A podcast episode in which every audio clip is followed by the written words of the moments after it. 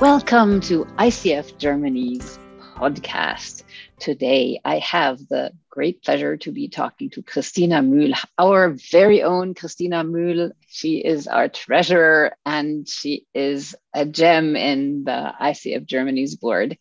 And uh, Christina spearheaded a project last year, throughout this year, and that's going to come fruition in next year that is the Erasmus project. And so we want to explore and tell you about this really exciting thing. Welcome, Christina. Thank you very much, Kirsten. Really lovely to have this opportunity to talk about how um, we as the board have had an idea of how can we actually bring even more benefits to our members. And um, thank you very much for all the nice words that I heard about myself. It is definitely a pleasure to work with such a brilliant team that we have. Isn't it just? It's just so amazing.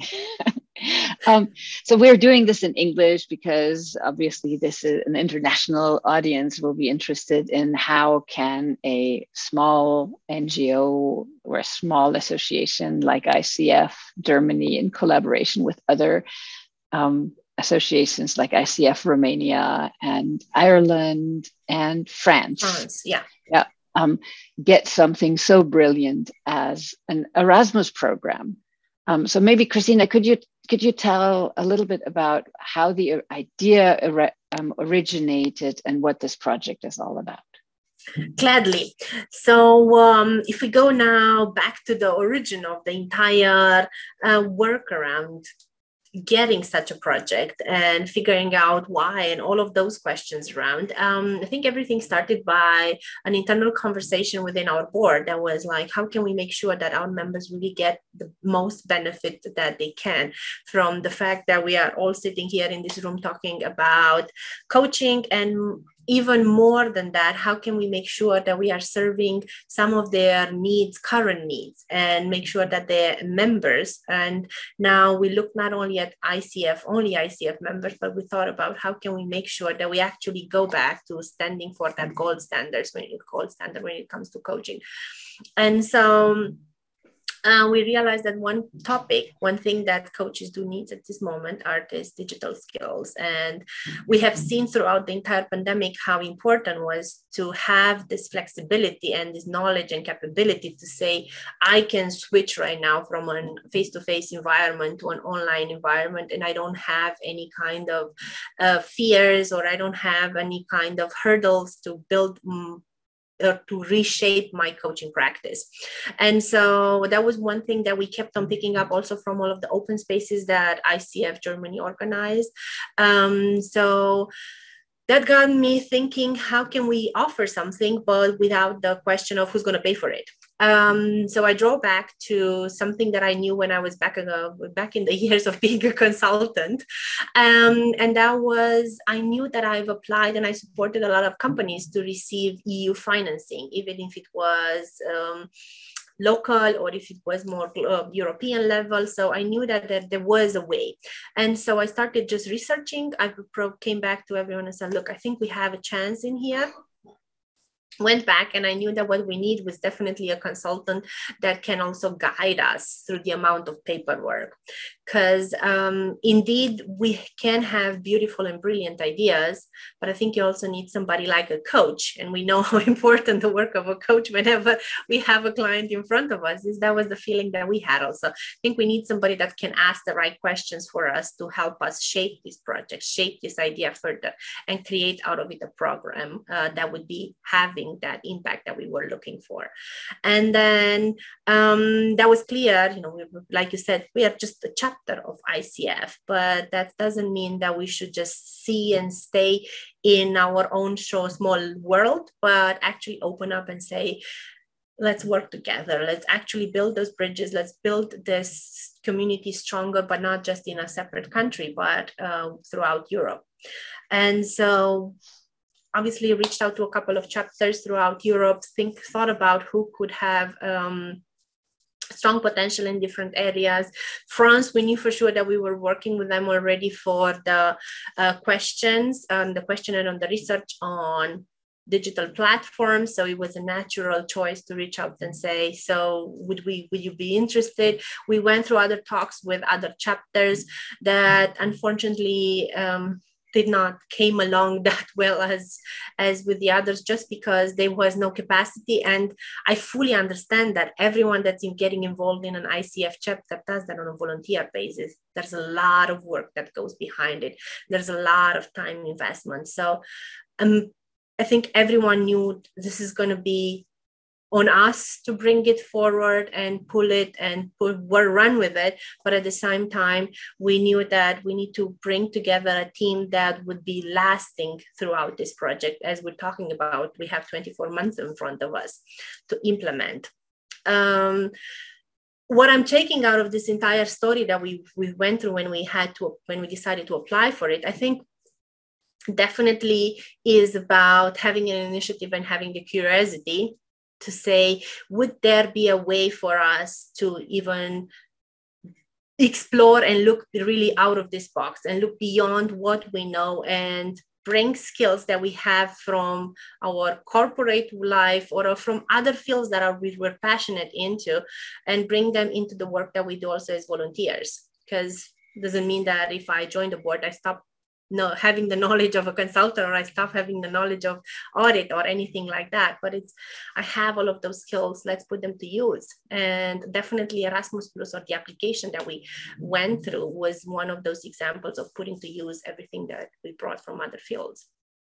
So if i'm understanding correctly you had this idea that we could generate more benefit for our members by being able to offer them free courses in digitalization in the name is coach it so in how to go virtual and digital digital with your coaching practice and be able to offer these free co- free courses for a lot of people without volunteer engagement in the sense of we get the money from the EU. And um, now, please, listeners, if you're not sitting down you should be sitting down now because the amount of money that this team was able to to um, get approved from the uh, EU is a little short of 300,000 euros.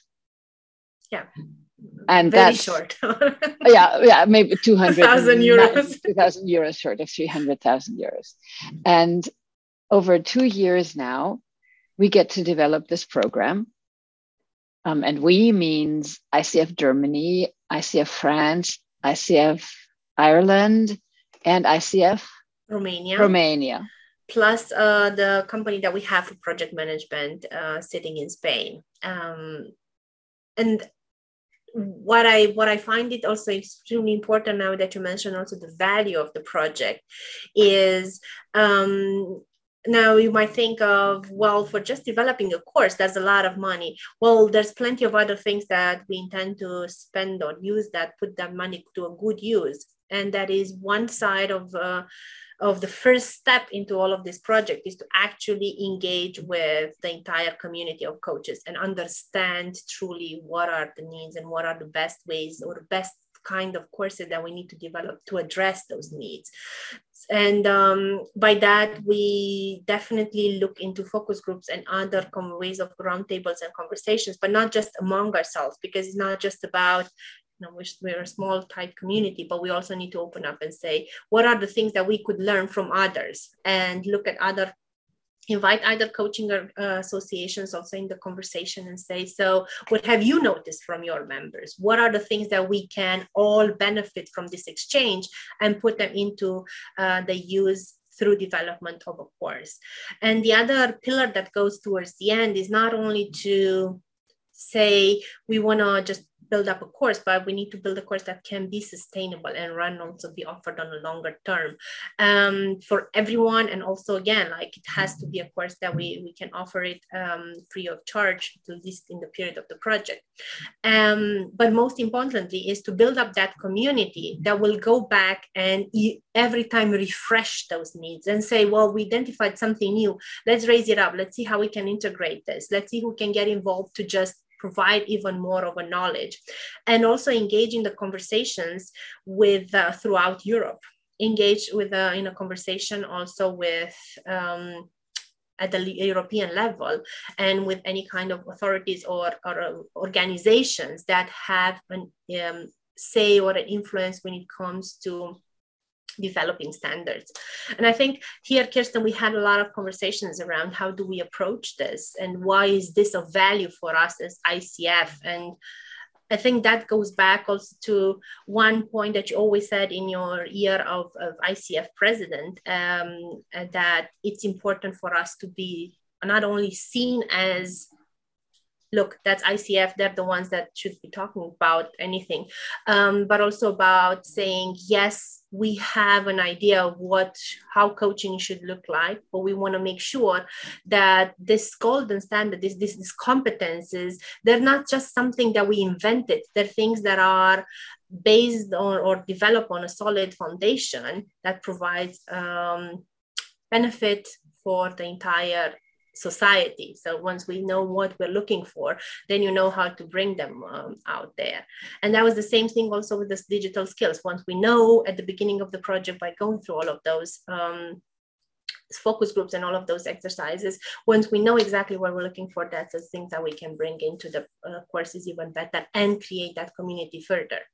Yeah, so it's it's really an opportunity to get the community, the coaching community, so EMCC, ICF, uh, the German Coaching Roundtable, whoever wants to um, wants to join in uh, together in focus groups, develop the need, develop the competencies that people need, develop courses that address these competencies. They will be able, they will be free courses. Um, so really um, an opportunity to raise the competency level of our profession um, in general. And I think one thing that you've mentioned um, that I also want to stress it is a great opportunity to communicate our standards and our quality to potential regulators. So, if anybody after this project in the European Union comes with an idea of oh, okay, we need to regulate coaching, they will have probably heard our name. And I think that's a very good thing that, you know, to be known in these circles as these are the experts on coaching. So I'm not just saying ICF. I mean, it's not other organizations, associations have similar um, quality standards like EMCC or ICF. I think that's very, very similar. Um, but it might be an opportunity to influence regulators to um, not regulate us if they don't know anything about the coaching mm-hmm. business, which is a danger that we need to address. Yeah, yeah.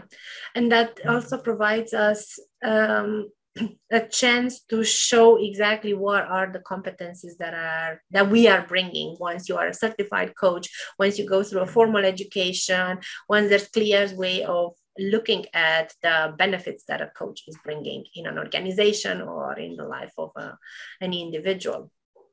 I definitely believe that you know if you if you look at this project it is it is like a pilot project you know it was the first step that we took into investigating outside our i don't know if i should go, if it's right to go that far away, but say investigate it outside of our comfort zone to go and say we'll now play along with uh, financing authority, with different contracts, with different paperwork that we never had to. Um, and play also based on those rules, not only how ICF would finance a project internally, but also how others would finance a project. And I think that also gives us an opportunity to learn more and come back and say, what have I discovered as best practices when we're looking at the EU level that we can bring back in our chapters and say, how can we now, I'm putting back my uh, finance hat and say how can we grow stronger finance procedures within each of the chapters that are involved in this uh, project and then bring them further to all of the chapters that are within icf and so enhance again this um, multi multi um, opportunity i don't know how to not opportunities but cross pollinizing our knowledge from one side to another. Um, also i think that we need to also stress the, the point of it's one of the very first moments when a coaching organization gets financed by the eu from you know like you get money from outside to do something from your for your members and do something not just for your members but for the entire community and bringing the community together so i think we definitely did as a team an incredible job to structure our thoughts to go through all of those conversations of yes no maybe change adjust and all of those things um, it's a, still a lot of work in front of us. So work kicks in uh, starting the beginning of december when we have the official kickoff with authority. And if anybody listening to this would like to join help or um, be engaged in whichever way, please, please, please let us know at Vorstand at Coaching Federation, no, Vorstand at Coach coachfederation.de, Vorstand at Coach coachfederation.de. Um, and I don't want to leave this call without praise, singing your praises again, Christina. I looked at this documentation that was needed to, we needed to fill in for the application oh my god. Sometimes i'm joking that in my day job as a as a um, training provider my main purpose in life is filling in forms but these kinds of forms oh my god. I think how many pages was it in the end? Like 30 40 something yes. like huge amount of paperwork with questions that we had never been asked before where we're like oh my god what are we going to ask for answer for this one?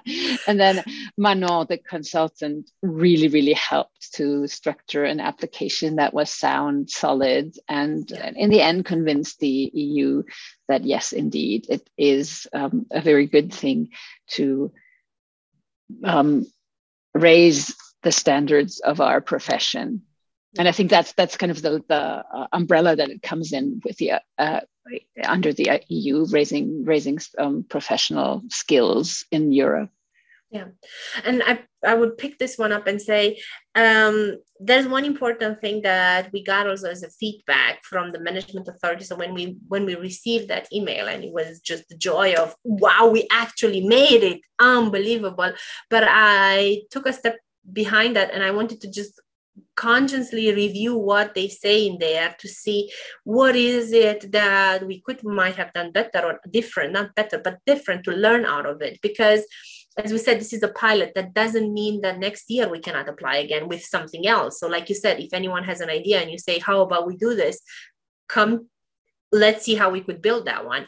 Um, so when i when i looked at the feedback for me it was clear. It was not about our idea. There were points where obviously you have to define criteria that fit all applications. So you had developed a, a, a, grid of evaluating these projects. And one of the things where we lacked on was we never we were never involved in another project like that. So obviously yes of course yes we take it granted but we will have this experience after that. So we can go on. And um, the other thing that they mentioned in there in the application in the review of the application was a paragraph that that was the thing that i took with me and that is the way the application describes the usage of money it is very um, con, um, clear and provides trust that they are they, that is thought through so that for me was a clear indication the project that we constructed was on solid ground. We were doing the right thing with those with those calculations of how much days we would be spending what kind of events we would be doing when we would be doing something in a Gantt chart and all of those things around planning. So i take that as a, as a true compliment for the entire team. We thought it through. So it, it was making sense for an evaluator that probably saw hundreds of this kind of projects not only on coaching but it was a clear indication you you are on the right track. You, you set up a very good application. So ah. I'm looking forward to to actually hope I, I really do hope that somebody will listen to this podcast and go like wow if i would have known ah but i still have would like to give it a try to a different idea. There's plenty of opportunities. And i mean we need to start very early because february is around the corner if you're thinking in terms of developing such an application. Um, but there's a huge potential to actually make sure that we are what we are saying and just walk this talk of Mitmachverband. So yeah. we're really here for everyone, and we're really here to say everyone can get involved. Everyone can come up with an idea. It doesn't mean that you need to sit in the board to do something, but you can actually say, "I want to drive something forward. Let's talk. Let's see how we can push together some project." And we can always go back and say we have another idea of how can we do something else for the coaching community, and this is how we would get finance for it. Um, there are out there plenty of other chapters that would be very happy to get now further involved. And i think that all of the chapters that we selected um, they put together also an internally a small team that you know we saw it throughout the calls when we were preparing that it's going to be a lovely way of working together. And i think every time with a coaching mindset things will definitely work work beautifully within a team. So do come forward if you have something and you say yes let's do partnerships with universities. Wonderful. That's a brilliant thing. We would love to take it forward. We don't have the capacity right now but we we would need somebody that would say and come with a university behind you. Bring the universities and coaching together throughout europe we get finance for that. Bring partnerships bring a partnership between organizations and coaching associations. Yes that's a way of financing that one also. We have to do it throughout europe. So a lot of opportunities out there. We just had now a toe in the water that will get us fully bathing because we need to implement the project. But um, we can be more of us swimming in the same um, kind of financing opportunities very cool. So thank you very much, Christina. Thank you for everyone who's listening. And um, yeah, hope to um, have you listen um, following weeks as well. Bye bye.